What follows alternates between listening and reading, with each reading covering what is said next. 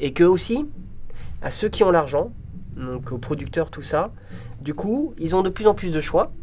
Et donc, du coup, euh, euh, ils vont pas forcément. euh, le côté euh, artistique va pas forcément être une priorité.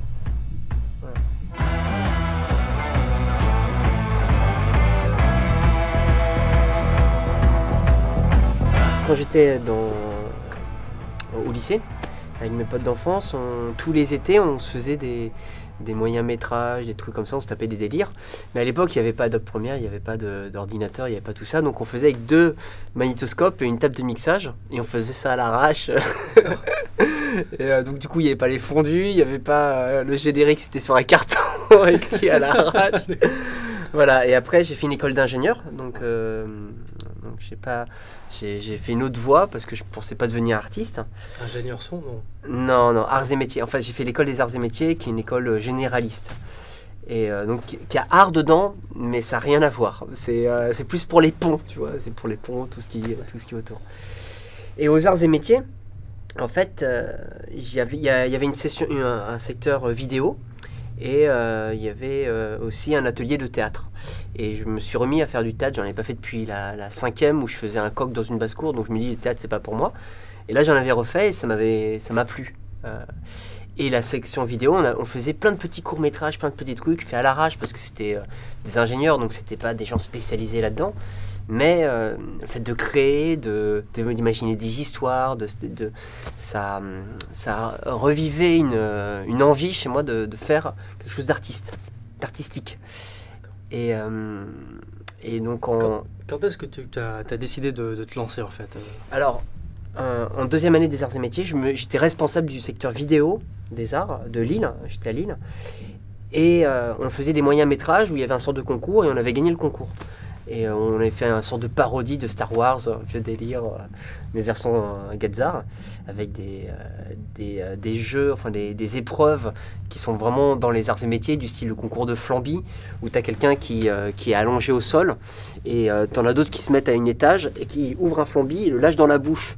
Et en fait, c'est celui qui vient le plus haut, qui, qui vise bien, qui gagne, en fait, un, un délire comme ça. Voilà. Ou UAI Pians, où les UAI Pians, en fait, on est euh, par groupe de 5. Je sais même pas pourquoi je parle de. C'est une expérience, c'est bien. c'est- une putain d'expérience. Non, mais les Ouais, arts, c'est super. Et euh, bref, à la fin des arts et métiers, euh, j'hésitais entre travailler en tant qu'ingénieur ou faire une école de cinéma. Et ma sœur m'avait dit, euh, ou, euh, enfin ouais, école de cinéma. À l'époque, c'était école de cinéma, euh, la FEMIS. Et ma sœur, à qui je suis très proche, m'a dit, euh, travaille en tant qu'ingénieur, comme ça, ça te fait une porte de secours en cas où. Et donc, j'ai travaillé deux ans en tant qu'ingénieur. Pendant ces deux ans, j'ai continué à prendre des cours euh, de comédie, hein, plus en tant que comédien. Et du coup, au bout de deux ans, ben, là où je prenais des cours, ils m'ont proposé de les rejoindre, le théâtre de la Reine Blanche, qui n'était pas un théâtre à l'époque. Et du coup, je suis allé, je suis devenu complètement, euh, je fais la bascule et j'ai quitté mon monde d'ingénieur pour entrer dans le monde artistique. J'ai fait un sorte de virage à 180 degrés à ce moment-là. Et donc, par rapport à la Réal, Oui, oui, oui. ça va poser la première question, ça va, c'est pas trop long. Première série de questions. Donc par rapport à la Real, en fait j'ai fait un euh, euh, en 2005, euh, j'ai fait un, un stage de, de- de comédien avec une coach américaine qui s'appelle Susan Batson. Tu vas comprendre pourquoi je parle de ça. Ouais, ouais. Euh, qui m'a révolutionné mon, mon jeu de, comé de en tant que comédien et ma vision artistique parce qu'elle a elle enfin c'est une grosse coach américaine mais vraiment euh, elle fait tous les films de Spike Lee elle a coaché Tom Cruise dans Magnolia le- euh, c'est la coach privée de Nicole Kidman euh, de l'époque tout ça Juliette Binoche et j'ai- vu la différence entre jouer et être en fait par ce et à la fin de ce de ce stage ça m'a tellement me donné envie de me dire oh purée en fait je kiffe ça qu'avec un pote Benjamin Maillet je sais pas si tu, tu l'as déjà croisé ou autre avec un, avec un pote, on s'est dit viens, on, on se fait des petits, euh, on s'entraîne. Donc j'avais une caméra, donc avec des caméras, on a, on a commencé à se faire plein de petits courts métrages. Fait, on était trois, tu vois, quelqu'un qui était au son avec la caméra, nous deux, nous deux on jouait, on tournait, euh, voilà, et on a fait plein de petits cours euh, à l'arrache. Et euh, ça m'a redonné envie d'être réel et d'être de nouveau derrière, même si j'ai jamais quitté le côté d'être Ouais. devant. Mais en tout cas de mélanger les deux. hein. Euh, Est-ce que tu pourrais, pourrais-tu nous en dire un peu plus sur ton dernier court métrage et qu'est-ce qui t'a inspiré pour écrire cette histoire? Mon Dernier court métrage. euh, Alors dernièrement, euh, euh, dernièrement on fait, créé une boîte de production et on réalise chaque mois un sorte de, qui s'appelle Self Story. C'est une, c'est une sorte de série interactive où le public vote pour la suite. Nous, on a une, euh, une ligne continue, on sait où on va, mais on ne sait pas comment. Et c'est le public qui, euh, on laisse quatre choix à chaque fois et qui nous dit quel choix choisir. Donc je réalise pas tout seul, je réalise avec euh, Lucas Rue et avec Nicolas Perrin. Donc on est les trois de la boîte de production. Et, euh, et donc voilà, c'est une série euh, un peu absurde, comédie absurde. Et euh, donc tu veux que je te dise quoi par rapport à ça? Euh, bah, enfin, Est-ce que tu l'as écrit, On l'écrit, en, fait, Ouais. c'est plus un travail collectif, c'est-à-dire Ouais. on l'écrit ensemble. Moi, je joue dedans, donc du coup, on, on réalise collectivement. C'est vraiment Lucas qui est vraiment le gros chef de la réal, mais on, on- décide avant les plans, qu'est-ce qu'on tourne, comment on le tourne, où on tourne, euh, qu'est-ce qu'on fait. Vraiment, c'est assez collectif à trois, et euh, toutes les décisions sont prises à trois. Le montage derrière, on le fait à trois. Voilà, on, essaie vraiment de faire un truc collectif à trois. Et, euh, voilà, on est super content parce que ça, on s'amuse bien déjà à le faire. On, on a, entre 4000, euh, 4000 et 5000 vues par épisode, on est au quatrième. Donc voilà, le premier il a eu 17 000 vues, mais on a, on été boosté par YouTube, donc ça, ça, ça triche. Ça compte pas, c'est on a été dans la préférence YouTube, on ne sait pas comment, on ne sait pas Ouais. pourquoi, et, donc du coup, en une journée, bam, 17 000. Fait, Ouf, ça fait plaisir. Bref. Et, euh, et donc, du coup, euh, t'as, réalisé combien de courts-métrages? Je, euh, alors, on va dire d'un point de vue avec une équipe technique, avec vraiment. euh, euh, donc, euh, je vais me les refaire vite fait dans la tête avant de couper au montage. Donc, attends, il y avait, il y avait quoi il y a, je vais il y a- revenir, j'en reparle. Jour en famille composée. Euh, rédemption. euh, tac. Alors, sans compter les séries, euh, j'en ai réalisé 6, plus deux séries. Une de 12 fois 8 minutes, qui est en- actuellement en post-production, qui s'appelle La Vierge et le Cafard. Ouais. Et, euh, et celle qu'on fait en ce moment, euh, on est à 4-5 épisodes. La Vierge et le Cafard est un peu plus longue parce que c'est vraiment des épisodes de 8, ouais, je dis euh, 8 à, à 10 minutes. Euh, et l'autre, c'est des épisodes de 4 minutes. Et avant, on avait aussi fait une, sorte de saison, mais c'était des trucs un peu plus à l'arrache, où euh, on avait un thème. Et, euh, sur ce thème, euh, c'était des petits cours d'une minute, une minute trente, donc c'est pour ça, c'est moi. Je les comptabilise moins. Ok. Euh, Mais en totalité, euh, ouais, j'ai dû en faire 30-40. Ah oui, depuis le début de. Ouais. des débuts. Même, je donne des cours en fait dans des cours caméra, euh, de- enfin des cours euh, cinéma, on va dire, à, à des jeunes en difficulté ou à des jeunes dans des, des collèges, mais aussi des un peu. ça s'appelle le DES, hein, je sais pas si tu connais ce principe-là. En fait, ils prennent six personnes qui ont un peu plus de mal à l'école et pendant, pendant, on va dire, six semaines, ils ont une formation à part dans le collège, mais à part avec des intervenants extérieurs, tout ça. Et moi, j'interviens dans la partie court métrage où euh, le but, c'est on écrit ensemble, on, euh, on réalise et eux, c'est eux qui jouent. Et après, je, je leur amène à, à la fin des six semaines un produit fini où c'est un souvenir pour eux. Euh, voilà, de 5 à 10 minutes. Oh, c'est bien ça. Ouais, ouais. Ouais, ça les fédère. En général, ils aiment bien. Enfin, le fait d'être acteur, tout ça, de, de pouvoir voir un petit peu le fonctionnement, c'est un- comme un jeu en fait. C'est toujours prendre le chose dans l'amusement et dans le plaisir. Vous pourriez me graver un autographe? Oui, oui, avec, plaisir. Euh, tenez. Euh, par contre, j'ai pas de burin sur moi. Oh, mon rendez-vous Oh là là, j'ai pas le temps, je suis désolé. Faut que j'y aille. Oh, je suis en retard. Euh, quelle charge de travail a représenté l'élaboration du film? Euh, C'est bon, bah, c'est pas un film, c'est une web série. La web série Ouais. Ouais. Tu veux que je te parle de ça? Combien, Quelle est la charge de travail que, Oui. Combien de temps ça nous prend en fait, c'est ça? Et est-ce que tu as eu recours au système D aussi? Alors, système D, qu'est-ce que tu entends par système Bah, D Système D, c'est voilà, c'est Équipe euh, réduite. Équipe réduite, euh, notamment. Nous, on fait, on veut pas se prendre la tête en fait quand on fait cette série-là. Donc, on, on- on le fait en système D, c'est-à-dire euh, faire quelque chose de qualité, mais en équipe réduite. Euh, donc, euh, on est en équipe réduite. Et pour répondre à ton autre question, combien de temps ça nous prend? En gros, on fait un épisode par mois. Après, ça dépend des effets spéciaux que l'on met par épisode. Par exemple, le dernier, il devait y avoir Thor qui devait apparaître, donc le numéro, l'épisode le 3. Et donc là, euh, Lucas a bien galéré sur les, effets spéciaux, sur les fonds verts, parce que fallait des orages, fallait des éclairs, fallait. euh, euh, à un moment donné, il y a un personnage qui représente un peu Loki, qui se multiplie par deux. Donc là, en, montage, la partie post-prod, donc montage, a pris beaucoup beaucoup de temps. Mais en géné- là, sur le dernier, on a essayé de faire un truc un peu plus relax, plus tranquille, avec moins d'effets spéciaux. Et donc, en gros, on, on a une grosse séance d'écriture, voire une séance et demie d'écriture, de, de- de- de- en fonction du choix du public. Donc, on prend ce temps-là. Après, il y a le temps de prépa, qui, euh, si on a besoin des nouveaux comédiens, si- euh, les lieux, les espaces, euh, les accessoires si nécessaire. Par exemple, pour l'épisode de Thor, je reviens dessus parce que c'était vraiment avec le plus de contraintes. De contraintes. Le, le- le costume de Thor, faut savoir que dans les, toutes les boutiques de Paris, Mhm. c'est un costume pourri, mais vraiment pourri À ce point-là, mais on était dégoûtés. Et à chaque fois, on tape sur internet, on voit des beaux costumes, mais ils venaient des États-Unis. Donc, du coup, on a dû en commander un de, des, des States pour venir, en sachant que le costume n'est pas livré avec le marteau. Donc, pareil, il avait fait chercher comme Ah, des dingues pour avoir un putain de marteau. Le seul qui est disponible, c'est un marteau de Walt Disney, mais pour enfants, tu vois, qui fait en plastique, tu vois. bup, bup. Donc, pareil, on a vraiment. Ça nous a pris beaucoup de temps de prépa pour celui-là. Voilà. Et après, la post-prod, on compte une semaine, au moins une semaine. On fait des petits teasers aussi. euh, donc, on prévoit au moment des tournages également pour. euh, on, met 4 jours avant l'épisode, histoire de dire attention, l'épisode arrive, pour prévenir les gens. Et voilà quoi. Donc, euh, nous, le mois est bien nécessaire. Ok. Et euh, dis-moi, avec quelle caméra euh, as-tu tourné donc, et pourquoi ce choix? Pour cette web, Ouais, web cette série, ouais. une, euh, on tourne avec une 5D. Pourquoi? Parce qu'on l'a. Parce que c'est notre caméra, on a cette D'accord. caméra là, donc on, on utilise ce qu'on a au lieu de louer une caméra. Le but c'est que ça ne nous coûte pas d'argent. On fait ça pour avoir une certaine actualité et en plus, comme ça, on a des bons retours, du coup, ça nous encourage à le faire.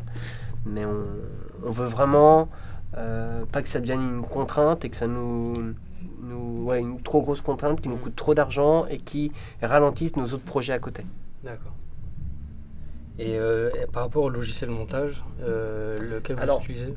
Il y a Final Cut et il y a Adobe. Nous, Lucas comme moi, on, on a, ça fait très très longtemps qu'on. Moi, j'ai commencé, quand j'étais aux arts et métiers, j'ai commencé à monter sur Adobe Premiere. C'est le premier logiciel que j'ai découvert. Et, et, euh, et du coup, je le maîtrise vraiment, je le maîtrise plutôt bien. Et Lucas aussi le maîtrise assez bien. On a, on a tous les deux, on, on fait aussi sur Final Cut. Mais euh, ça se vaut vraiment les deux. Ouais. Parce que quand il y en a un qui progresse, l'autre le rattrape. Donc voilà, et donc moi comme j'ai plus de facilité sur Adobe, du coup je continue d'utiliser Adobe Premiere. Et est-ce que tu peux me parler de deux domaines Donc il y a le, le domaine du son et le domaine de la lumière? Ils sont aussi importants l'un que l'autre. L'importance des deux. Ah, ils sont aussi importants l'un que l'autre. Tu peux m'en dire plus s'il te plaît? C'est euh, le son amène euh, pff, le son comme la nuit, et c'est les deux, les deux. Parce que euh, sauf si on fait un film muet, et encore même quand tu fais un film muet, tu mets de la musique derrière pour donner une ambiance. La musique donne du rythme, la musique donne des sensations, euh, donne. euh, et c'est pas l'ingénieur son qui est là qui va dire le contraire. Là, imagine, là on fait l'interview. Là, là, là, là, d'un coup, on a l'air con. voilà. Donc c'est pour Ouais. ça que c'est euh, l'image permet de voir et le son permet d'entendre. Et l'émotion parle par le visuel, mais aussi par l'auditif. C'est euh, par exemple en tant que comédien, euh, un truc qu'on, enfin moi je sais que j'adore faire, c'est écouter une musique qui est en rapport avec un personnage, qui va me permettre d'être dans l'état émotionnel du personnage. Euh, et la musique est un super vecteur d'émotion. Donc pour moi, c'est tu peux pas différencier les deux. Les deux sont aussi importants. Et souvent dans les tournages, on met un peu le son de côté, alors que euh, qu'on devrait autant faire attention à l'image qu'au son. En se disant ouais, le son c'est pas, on va le rattraper en post prod. Mais c'est aussi important l'un que l'autre. Euh, répondu à ta question. oui, c'est très très bien, parfait, 20 sur 20. Ouais. Quelle est ta meilleure expérience de tournage et est-ce que tu as des anecdotes à nous raconter? En tant que réal, Euh, Ouais, tu peux me raconter aussi en tant que comédien. parce que- ma, ma meilleure expérience en tant que comédien, parce que c'est parce que pour moi c'est l'expérience vraiment qui m'a le, le plus choqué. C'est un truc, que- enfin qui m'a le plus choqué, qui m'a le plus marqué, c'est ben j'ai fait un, un premier rôle dans un long métrage et un comédien c'est c'est ce- c'est moi enfin moi je sais que c'est pour ça que je fais ce métier, c'est pour avoir des, des, des choses euh, à défendre conséquent ou autre. Et là, j'ai eu l'opportunité, euh, parce que je suis pas une tête d'affiche, euh, je suis pas connu, et j'ai eu l'opportunité de faire un premier rôle pour un, un personnage qui a vécu, qui a existé, qui s'appelle Gilles de Rais, à l'époque de Jeanne d'Arc. Donc en plus, c'était un long métrage d'époque et un thriller euh, pour l'ambiance. et, Gilles de Rais, est, en fait, il n'est pas forcément énormément connu, mais pourtant, c'est quelqu'un qui qui a quand même fait des choses. Mais euh, il, est- donc, il était à l'époque de Jeanne d'Arc. Donc, il a été le compagnon d'armes de Jeanne, de Jeanne d'Arc pendant toute sa vie, jusqu'à qu'elle euh, qu'elle euh, qu'elle soit au bûcher. Et à ce moment-là, il a, eu, il a sombré dans la folie. Et il est devenu le plus grand tueur en série de tous les temps. Il a notamment tué et violé 140 enfants, d'après la légende. Il y a Barbe Bleue qui est inspirée de lui. De lui et d'un de Henri, je sais plus combien, Henri IV, je sais plus. Enfin, euh, donc c'est c'est euh, à, à interpréter, c'est quelque chose de de conséquent. et euh, en plus, c'est longue durée. Ben, un court métrage, en général, c'est une semaine maxi. Euh, Là, le long métrage, les- tous les plans étaient sur moi, donc ça a duré un, an, un mois et demi. Un mois et demi, euh, c'est, euh, ouais, c'est, euh, c'était en Vendée parce qu'il est originaire de Vendée. Il avait des châteaux en Vendée, et donc c'était une expérience fabuleuse. Et je remercie le, ré, le réel de m'avoir permis de, de faire euh, mon premier rôle, euh, premier premier rôle de, de long métrage. Ça, c'est en tant que comédien, c'est l'expérience la, la plus euh, la plus forte. Après, en tant que réal, écoute. je vais dire la Vierge et le cafard parce que parce que c'est euh, c'était il y a une certaine contrainte qu'il y avait une contrainte de lieu c'était dans le théâtre de la Reine Blanche justement mais le théâtre de la Blanche il y a des spectacles tout le temps donc notre contrainte qu'on avait c'est parce qu'on voulait faire profiter de ce lieu qui est un beau lieu qui est un lieu vraiment magnifique d'aspect et on voulait et aussi humainement parce que l'équipe elle est fantastique et pour profiter de ce lieu, pouvoir tourner dans ce lieu dans pas 2-3 heures, mais vraiment en, en une bonne une grosse période, c'était que de nuit. Donc on tournait de janvier à juin, tous les vendredis soirs à partir de minuit. bon alors ma copine elle était pas contente. Et c'était vraiment... Pourquoi je m'en souviens? Parce que c'était des, contraintes de malade. Euh, et comme je te dis, c'est 12 fois 8 à 10 minutes. Donc c'est presque un long métrage. euh, ça fait 100 entre 120 et 100 minutes. Donc c'est quasi un long métrage. Et euh, on tournait. Donc du coup, j'étais obligé de, de mettre un peu le côté, on va dire, artistique un peu plus de côté et plus d'être dans le côté rendement. Donc c'est-à-dire, je tournais avec trois caméras en même temps pour le rendement, plus que euh, si je voulais faire des plans shadés et autres. Et comme je jouais dedans en plus, c'était compliqué. euh, parce que trois caméras en même temps, j'ai pas trois, euh, j'avais pas trois combos. Ouais, ouais, bah, ouais, forcément. ouais. Donc du coup, je faisais assez confiance à mes cadreurs et euh, je leur expliquais ce que je voulais avant et voilà. Et aussi par rapport au son aussi, c'était un Le contre son, la lumière. le son parce que le Trois son caméras. ouais, trois caméras pour la alors la lumière, on est obligé du coup, c'est pour ça que je te parle d'un point de vue artistique. Mm. Ça se passait dans les le loge, les loges du théâtre. Et euh, donc là, mon, mon objectif, c'était pas de faire une, lumière shadée, mais une lumière de telle manière qu'on puisse se balader toute la nuit sans avoir à bouger les, la lumière euh, toutes les, toutes les heures. Donc du coup, c'était une lumière euh, ambiante, mais pas forcément une lumière artistique. Je- euh, tu vois, je- Ouais, ouais. c'est une lumière euh, Globale. globale, ouais, voilà. et, bah, et pareil pour le son, du coup, pour le son, il y avait des fois des scènes avec 8 à 10 comédiens en même temps, euh, parce que ça bougeait dans tous les sens, je faisais beaucoup de mouvements. euh, et donc, du coup, c'était compliqué aussi pour le son, parce qu'on n'avait pas 8 à 10 micro-cravates. donc, euh, du coup, pareil, on tournait, avec deux perches qui essayaient de choper dans les deux espaces différentes. Et heureusement, il y avait un sorte de poteau en hauteur où les perchemans se mettaient sur le poteau. Du coup, ils étaient pas, on pouvait tourner dans tous les sens. Surtout qu'il y avait des miroirs. Il y avait des- un peu là, il y a des miroirs. Il y avait des miroirs partout. C'est des loges. Des loges indiquent miroir, quoi. Ah ouais, ça, c'est- ouais. Donc voilà. Là, on a pu vraiment faire des trucs un peu plus artistiques. C'est dans d'autres espaces que ces loges. Euh, par exemple, dans le théâtre, dans la salle même.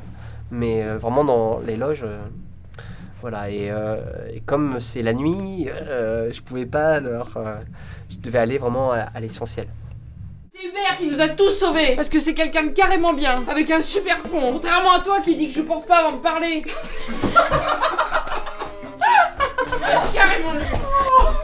Euh, Est-ce que tu as toujours euh, voulu faire ce métier et est-ce que tu arrives à en vivre de ta passion Alors, pour répondre par rapport à ma question, non, vu que hum, quand j'étais à, à l'école, euh, je faisais juste continuer mes, mes, euh, mes études sans me poser de questions si ça me plaisait ou pas.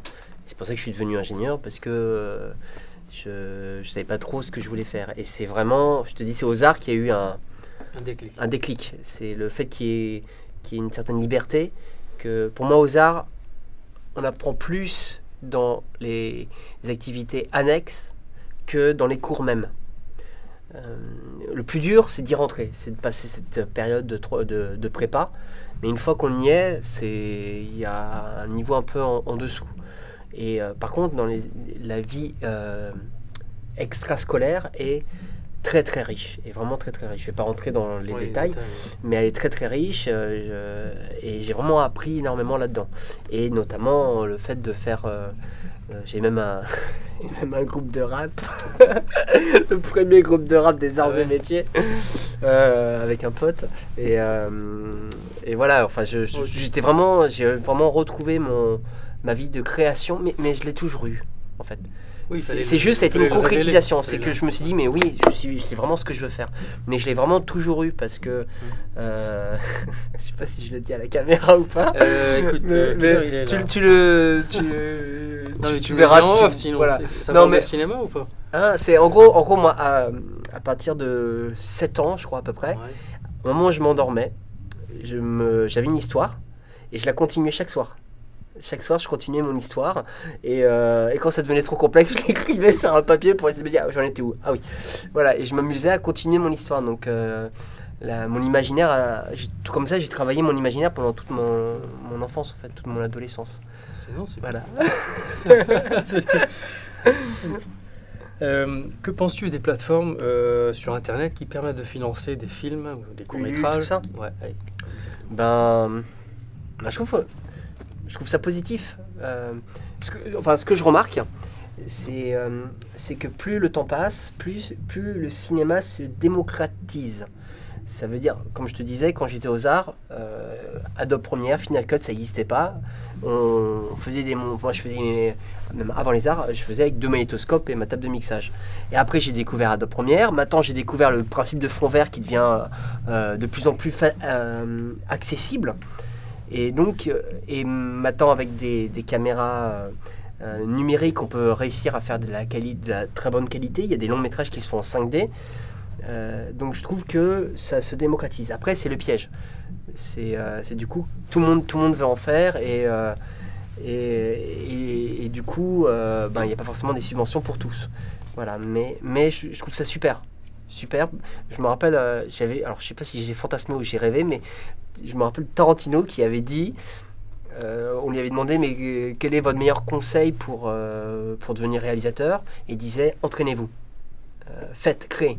Et je trouve ça vraiment super. Et, et donc je, je pense que j'ai détourné ta question. Ah oui, parce qu'en fait, t'as rebondi sur la suivante. Ah merde, je suis désolé. C'est pas grave. Bon. Redis-moi ta question. Non, on va c'est oublier un- ma réponse. La, bon, la première, c'était les plateformes. euh, Ah, ce que je pense des, de Dul, tout ça. que- Qu'est-ce que tu en pensais Et en Bah- fait, et t'as- avec tes- ta réponse, tu as rebondi sur la suivante. D'accord. Qui est, pas- qui est C'est de. montre que tu as très bien écrit ton T'as interview. t'as vu. T'as vu quand même Alors, Alors, pour répondre à Ulule, tout ça, j'ai, Ouais. euh, par exemple, j'ai utilisé Kiss Kiss Bang Bang. J'ai- Ouais. On peut, on peut les, les, les nommer ou pas Oui, bien sûr. Utilisé- Ulule, voilà, Ma Major Ulule. Company. Voilà, bien sûr, on la totalité. Euh, donc, euh, pour faire La Vierge et le Cafard, Ouais. j'ai utilisé Kiss Kiss Bang Bang et ça nous a permis de, d'avoir du budget pour la post-prod pour pouvoir au moins que les personnes qui. Parce que la post-prod, c'est ce qui passe le plus de temps. Euh, Il y a un temps de malade, surtout pour les effets spéciaux, pour faire un générique, pour euh, la musique, pour créer de la musique sur euh, 120 minutes, ben, euh, ça prend du temps. Donc au moins qu'ils puissent avoir, même si c'est rien, mais qu'ils puissent avoir un petit budget. Donc moi je trouve que ça, c'est, euh, ça permet de, à, à aider justement parce que ça se démocratise de plus en plus. A, il y a beaucoup de réals qui ont besoin de plus en plus de subventionnement et ça c'est vraiment un moyen de, d'obtenir de l'argent pour pouvoir faire des projets. Ok, non, mais c'est bien. Donc du coup, je vais te la, la lire la, la question suivante parce que mais bon, je sais pas si avec la technologie qu'on a aujourd'hui, donc l'accès est rendu plus facile. Donc euh, voilà, donc là, une personne peut s'acheter une caméra, un logiciel de montage et faire son film. Oui. Et du coup, je voulais savoir, euh, bon, est-ce que c'est positif ou négatif? Mais bon, tu as un peu répondu. Est-ce que c'est le futur du cinéma? Bon, après, tu as un peu répondu, mais après, voilà. Ok, tu veux rajouter un truc J'adore la raid. J'adore. euh, il se trouve qu'il y a des. C'est un piège.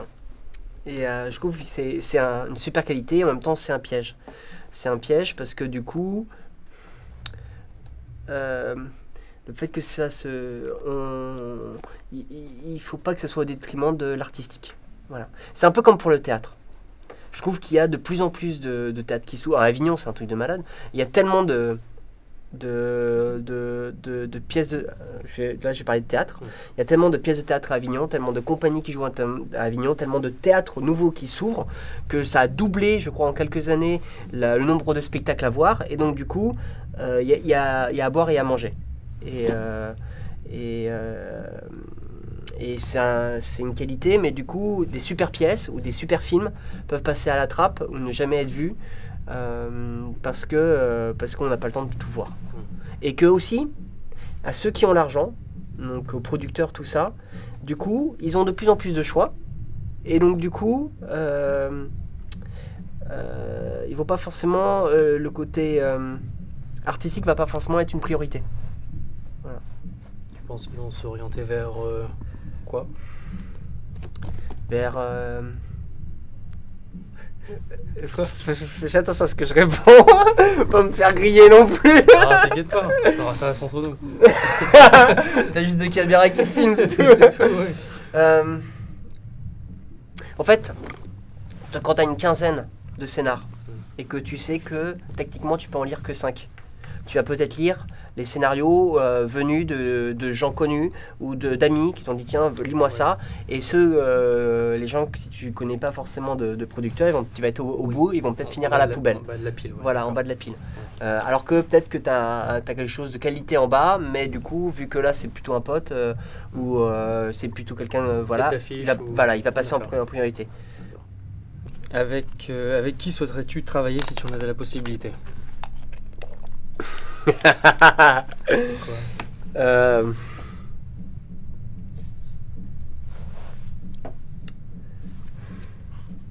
En tant que réal? Euh, ouais, ou en tant que comédien je vais faire les deux. hein. Alors en tant que réal. Euh... Ah purée, attends, faut que je réfléchisse là, j'ai pas de nom qui vient en tête là. Je te laisse deux minutes et je reviens. Euh, qui j'ai envie de travailler en tant que. Bon, en tant que comédien, euh, euh, Audiard. Euh, Ouais. Ça, y a pas photo. J'adore ce, ce réal. Je- Et, euh, et- Et en tant que réalisateur, tu aimerais avec, travailler avec quelle comédienne ou comédien? Oh, il y en a, il y en a pas, il y en a pas mal. Hein. Euh. Bon, c'est, c'est- je, je valide, c'est bon. Question suivante. non, mais je vais te dire, euh, je sais pas. euh, euh, Il y en a plein. Il y en a, Ouais. J'en ai plein. Mais bon, on va pas euh, choisir. Moi, c'est normal. Euh, pff, J'en ai plein, j'en ai plein. Donc je vais dire Vincent Cassel, euh, euh, je vais dire euh, Kasovic parce que j'aime bien, euh, euh, j'aime bien ses, ses engagements. Euh, c'est bien. Ouais. Je bon. mettrai pas cette question dans ton montage. Euh, dis-moi, euh, quels sont tes souhaits en tant que réalisateur sur le court, moyen et long terme? Faire des longs? Faire des longs, là j'ai trois. J'ai deux, deux longs métrages euh, écrits où je cherche des producteurs. Je dois en rencontrer d'ailleurs il dans pas longtemps. Donc j'aimerais bien, j'aimerais bien Ouais. les concrétiser. Et pareil en tant que comédien. Faire des longs. Une fois que tu as goûté, Ça, vraiment. ça, c'est plutôt le court, moyen terme. Et du coup, euh, comment tu te vois enfin, à, long- Bah, à long là, terme là, là, là, il y a, depuis un an, un an et demi, j'ai arrêté le théâtre, j'ai arrêté le, le one-man show, parce que je aussi fait du one-man, pour ne faire que, que, du, que de l'audiovisuel, parce que c'est ma vraie passion. Comme je disais, euh, quand j'étais aux arts, c'était ce que je voulais faire. Et là, maintenant, je ne fais que ça. Donc, j'ai j'ai la chance de beaucoup tourner. Euh, mais euh, là, j'aimerais vraiment pouvoir enchaîner encore plus de. Là, euh, ouais, il y a de la poussière, c'est le son, la c'est le poussière. son, c'est qu'il y a- Ouais, ouais. non, j'aimerais vraiment enchaîner le plus de long possible. Là, là, là j'en ai fait deux, trois, trois cette année. Et euh, j'ai- j'aimerais avoir ce rythme-là chaque année et, et en faire plus. En faire de plus en plus. Parce que c'est autre chose. C'est vraiment. un- c'est un- pour moi, c'est un truc différent encore que, que des cours ou, Déjà, euh, ouais, euh, c'est. tu- euh, en général, tu, moi j'adore voyager. Et voyager en faisant sa passion, c'est super. En fait, j'avais fait le pont entre mon ancienne vie et ma nouvelle vie avant, parce que j'avais écrit une pièce de théâtre sur la sécurité dans le BTP pour mon ancienne boîte, Rovia. Et, euh, et euh, donc, on, qui, avait été, qui avait été acheté donc, par Rovia d'une part, où euh, donc on avait fait euh, 70 dates dans toute, dans toute la France. On a eu le prix de l'innovation Vinci, parce que Rovia fait partie de Vinci. Après, elle a été adaptée dans, dans, le- pour le bâtiment, parce que Rovia c'est le BTP, c'est le travaux public, c'est euh, adapté Ok. pour le bâtiment. Tu veux en venir Et où je veux revenir, c'est qu'après on a, on a fait les, les dom-toms. Et, euh, et, euh, et c'était, mais euh, c'était, c'était Voyage, waouh, waouh, faire la Guadeloupe, la Martinique, la Réunion, la Guyane, euh, passer une semaine dans chaque euh, pour jouer, Ouais. c'est, c'est, c'est le pied. Voilà. Donc euh, Euh, faire des longs métrages et voyager. Je suis d'accord avec toi. Dis-moi, quel conseil donnerais-tu à quelqu'un qui débute? De qu'on travaille pendant toute sa vie, qu'on a toujours à apprendre, que, il faut faut faut faut, faut être le plus ouvert possible, ouvert aux critiques, ouvert aux, autres, et que c'est un métier de, passion. Donc, il faut être passionné. Il faut vraiment aimer ce métier et jamais oublier que c'est un plaisir et un, et un jeu, avant tout. Euh, c'est un travail, mais ça doit rester un. On, doit être des, des grands enfants qui, pour créer, pour, pour, pour, euh, pour créer, je pense qu'on doit garder euh, euh, l'enfant qui est en nous et, et- et voilà. Euh, Pour conclure, euh, quel est le film que tu as particulièrement aimé ces derniers temps et pourquoi?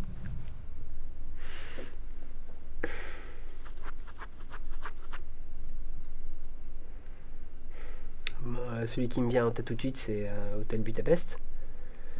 Euh, Grand, euh, Grand Hôtel Budapest.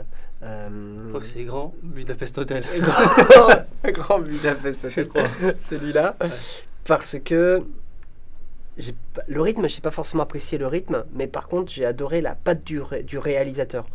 Parce qu'il il y a des films où tu sens pas le réal, et lui, tu, tu ne peux ne pas la sentir. Tu ne peux pas la- ne pas la sentir. Il- elle est hyper présente. Il a, c'est drôle parce qu'il filme limite euh, comme si c'était du théâtre. C'est euh, euh, très, c'est son univers à lui. Et j'adore les, réalisateurs qui ont leur propre univers, comme Tim Burton, où quand tu, tu, te découvres, enfin, tu es vraiment dans son univers. Il n'y a que lui qui peut faire des films comme ça. Et pour Wes Anderson, c'est pareil. C'est tout de suite, dès les premiers plans, tu fais, c'est du Wes Anderson. Et ça, j'adore. D'accord. Une dernière question. Allez, Ouais, soyons fait, fous. euh, que penses-tu du cinéma français actuel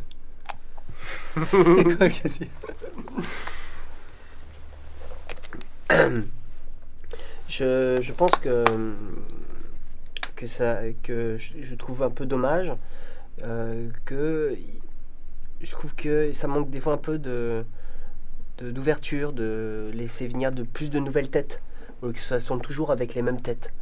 Euh, du Danny Boone, tout ça, euh, j'adore le Danny Boone, euh, j'aime bien, bien son côté humain, mais je pense que ce serait bien qu'il y ait- qu'il y ait plus de euh, qui est plus de que ce soit pas autant élitiste j'ai l'impression.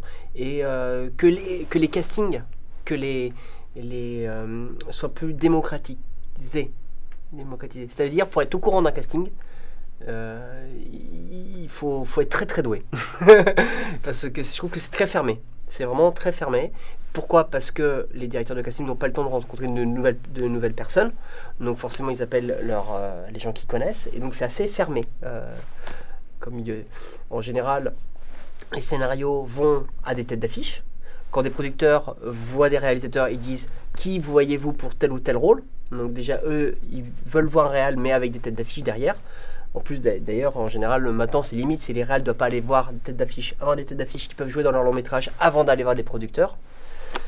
Et, hum, et forcément, donc, les agents de ces têtes d'affiche reçoivent les scénarios avant tout le monde.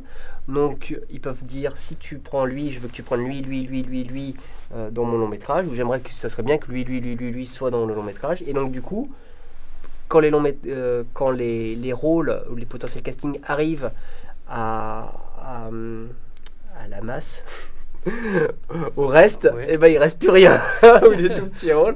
Et je trouve ça dommage que, que tout le monde ne puisse pas avoir sa chance. J'ai plus d'autres questions. Si tu as deux trucs à rajouter.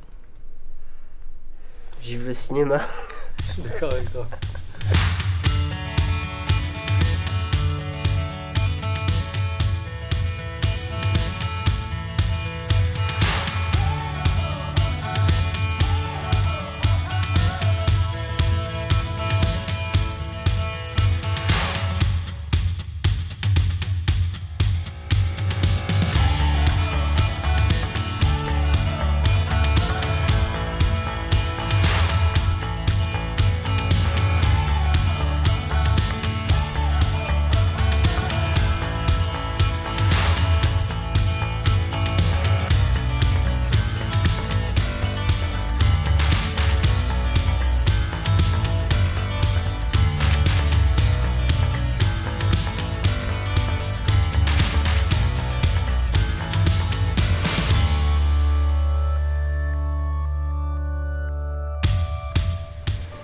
Pourrais-tu nous en dire un peu plus sur ton dernier. On passe à là. Non, celle-là, tu l'as je m'en souviens. Ah, c'est bon Ah, c'est bon.